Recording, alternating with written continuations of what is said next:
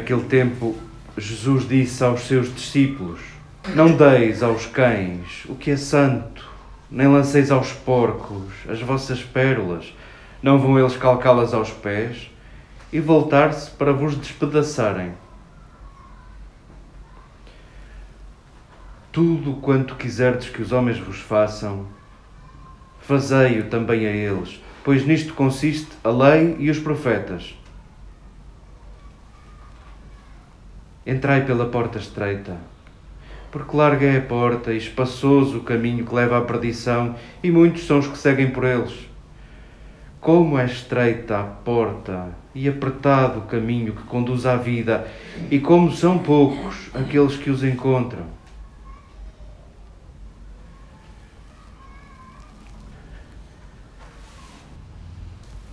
Queridas irmãs, queridas amigas, acolhamos estes textos como alimento de caminho, como luz no nosso caminho. Temos lido este capítulo sétimo do Evangelho de Mateus de forma continuada, começamos ontem. Nele estão ditos de Jesus frases soltas que os discípulos guardavam na memória e transmitiam de geração após geração, e Mateus organiza-os numa espécie de discurso, e percebemos que a coleção de frases vem de contextos diferentes. Não deis aos cães o que é santo, nem lanceis aos porcos as vossas pérolas. E eu recebo esta frase e cada um recebe esta frase e eu sou capaz de dizer, se não tivessem lançado o que é santo aos cães e pérolas aos porcos, eu não estava aqui. Porque, aos olhos da pureza judaica, estes animais são os despidos de instrução, são equiparados aos que não conhecem a instrução rabínica, são os outros, são os gentios. E se não tivessem lançado o que é santo, e isto entende-se a carne imolada em sacrifício. Mas vamos, nós entendemos as sementes do reino de Deus, o sonho de Jesus. Se não tivessem partilhado isso com gente de segunda, eu não estava aqui e possivelmente muitos de nós não estaríamos aqui. E não sabemos bem se isto é ironia ou não. E numa frase que nos parece difícil de arrumar, porque não sabemos se é irónica, se não, logo de seguida, sem quase preparação nenhuma, é-nos apresentado a frase de ouro do Evangelho. Das frases que sintetizam tudo, até o próprio Jesus diz que nisto consiste a lei e os profetas. Aquilo que queres que te façam a ti, faz tu. Faz tu. Se não perceberam mais nada do meu sermão, diria Jesus, este é o resumo. Este é o resumo. A lei e os profetas cabem nisto. O que queres que te façam, o que queres que Deus te faça a ti, faz tu. Faz tu. E ficamos com, de facto, tudo em aberto. A possibilidade de, pelo dom de nós próprios, saborearmos a presença de Deus entre nós. E como é que isto é possível? Há um grande contraste, um contraste gritante que é muito visível, por exemplo, nos textos que foram escolhidos para lermos hoje, retirados do capítulo 13 do Gênesis e este parágrafo do capítulo 7 de Mateus. Curioso, o autor no livro do Gênesis faz questão de fazer um inventário aos bens de Abraão e de Lot. Tem muitos rebanhos, tem ouro, tem prata, tantos, tantos bens, tanta gente, tantos pastores que lhe pertencem que nem cabiam naquela terra. Tiveram de se tomar medidas, tantos os bens que eles tinham. E curioso, nós folheamos os Evangelhos e nunca houve um evangelista que nos dissesse um bem de Jesus. Uma coisa, uma propriedade, alguma coisa que ele possuísse. E tão escandalosa é esta ausência que porventura é uma afirmação, a ponto de Jesus dizer que não tem uma pedra onde reclinar a cabeça.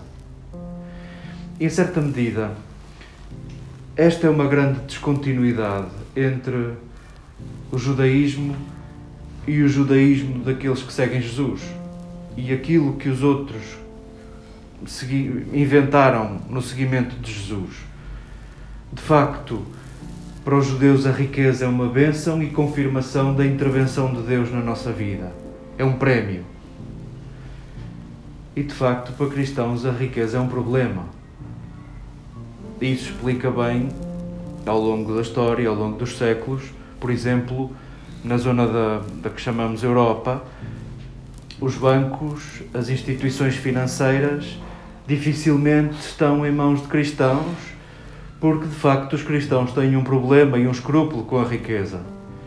E é muito fácil vermos famílias judaicas que tomam conta de instituições financeiras e, de, e da banca, porque sim, não têm assim tanto escrúpulo neste sentido, porque veem na riqueza uma confirmação, um prémio da parte de Deus. E isto não é para dizer que está bem ou que está mal, é, é sim, é cultural, é, é religioso, faz parte do nosso património, está no nosso ADN. Sim, há, há uma dificuldade com a riqueza e há uma, um, um exagero na apresentação de Jesus como aquele que não tem e aquele que depende. Ele encontra-se tantas vezes em casa de outros, ele depende de outros.